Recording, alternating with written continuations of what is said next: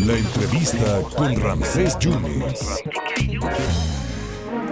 Siempre es un gusto platicar con el actuario, con el doctor de matemáticas, con el doctor Arturo Erdeli Ruiz, que él está muy pendiente en las cifras, cosa que ya algunos no quieren estar pendientes, pero hay que decirlo, todavía la pandemia no ha terminado y no hay que ocupar ni preocupar, doctor, pero sí es importante decir que ya estamos en la quinta ola, aunque no está tan tan duro como en otras ocasiones, doctor. ¿Cómo está? ¿Qué tal? Buenos días. Efectivamente nos encontramos en la quinta ola, ¿no? Y no se espera que sea del nivel de consecuencias que tuvieron olas tan impactantes como Omicron o como Delta, ¿no? Pero no por ello pues hay que eh, despreciarla o hacer como si no existiera, ¿no?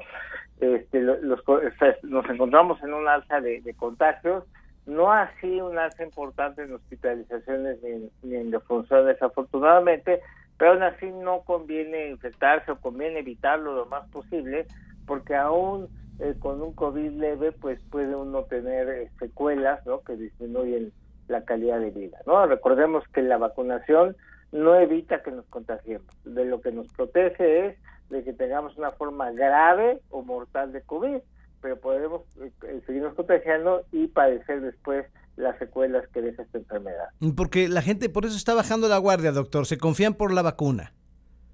Eh, por un lado y por otro lado, pues la comunicación desde el gobierno federal no ayuda, ¿no? Siempre ha sido una comunicación que ha tendido a minimizar el problema, a estigmatizar el uso de, mascarillas, este, eh, nunca fue realmente una medida obligatoria desde el gobierno, pero levantan la restricción como una restricción que nunca impusieron, ¿no? Entonces, Creo que es importante que la ciudadanía, al margen de lo que diga la autoridad sobre la obligatoriedad o no del uso de mascarillas, nos conviene seguirlas usando, especialmente en lugares cerrados, que es donde se da más el contagio. Estamos hablando de transporte público, de oficinas, de salones de clase y de tiendas, por poner algunos ejemplos. Los Estados Unidos, doctor, ya están viendo la posibilidad de vacunar a niños menores de 5 años. Sí, bueno, en ese, en ese tema vamos muy, muy atrasados. En México ahorita solo se está vacunando adolescentes de dos años en adelante. Ya la intención, ya la anunció el gobierno federal, de adquirir vacunas pediátricas para los niños de cinco años en adelante, pero bueno, fue un anuncio de que a que se concretan, de que se llegan, eh, lleguen al país, de que se convoque, pues sí va, a tardar todavía un poco, entonces sí es importante pues que nos sigamos protegiendo a todos, pero especialmente aquellos que no, no están eh, vacunados. Recordemos que de acuerdo con las cifras del propio gobierno federal, solo el 41% de la población está bien protegido, esto es con su esquema completo de vacunación más su refuerzo. Solo 41% de la población. A mí lo que me llamó mucho la atención, doctor Erdeli, el martes, el, martes de la salud, es que pues, vimos a Sue Robledo hablando de las plazas de doctores, vimos la participación del INSABI con el IMSS en algunos estados de la República Mexicana, pero del COVID no se habló hasta que hicieron, le hicieron una pregunta al doctor López Gatel, si no, no se hubiera hablado del COVID. Así es, fue gracias a la periodista que preguntó, o sea, esto nos habla de que ni siquiera estaba planeado hablar de COVID ese día y que si no hubiera preguntado se hubieran retirado las autoridades de salud sin mencionar nada. Es evidente que no no es un tema del que les guste hablar, ni siquiera ya hablar, ¿no? Pero pues los ciudadanos tenemos que seguir hablando de especialmente si estamos viendo que hay un, repunte. Digo, fue clara el cambio de estrategia del gobierno federal a partir de esta semana que anunció que regresa a, los reportes ya a los comunicados diarios de información en su portal coronavirus.gov.mx entonces pues eso habla de que eh, es necesario volver a, informarle a la población sobre el estado real que guarda la epidemia. Y bueno no hay que no hay que no hay que ver suspicaces pero después de las elecciones es cuando empiezan a realizar todo esto doctor.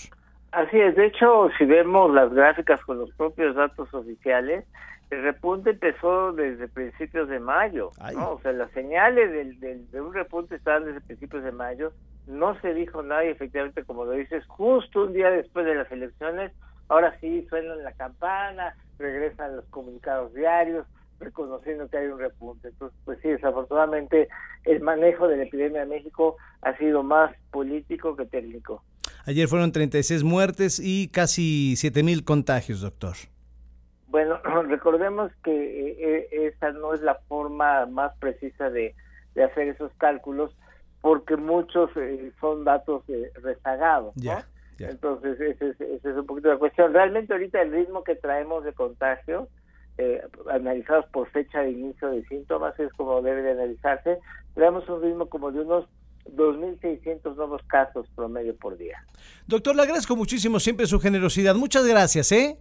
Encantado y buen fin de semana. Muchas gracias al doctor Arturo Erdeli, doctor en matemáticas, actuario, investigador del Sistema Nacional de Investigadores por la Universidad Nacional Autónoma de México. Dice, bueno, estamos en la quinta ola, no es tan severa porque la gente se está vacunando.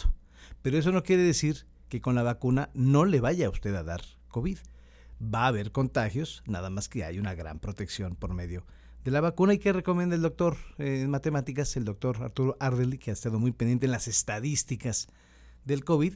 Bueno, protegerse, eh, lavarse perfectamente bien las manos y ponerse el cubrebocas porque esto todavía no ha terminado. La ventaja es la vacuna, esa es la diferencia. Nada más que no se confíe, vacúnese, pero también protéjase. El doctor Arturo Erdeli.